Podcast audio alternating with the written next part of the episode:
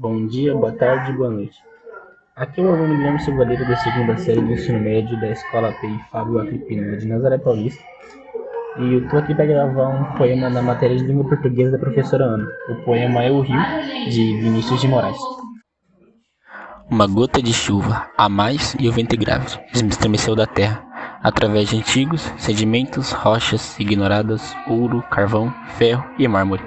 Um fio cristalino, distante milênios, partiu fragilmente, sequioso de espaço, em busca de luz. Um rio nasceu.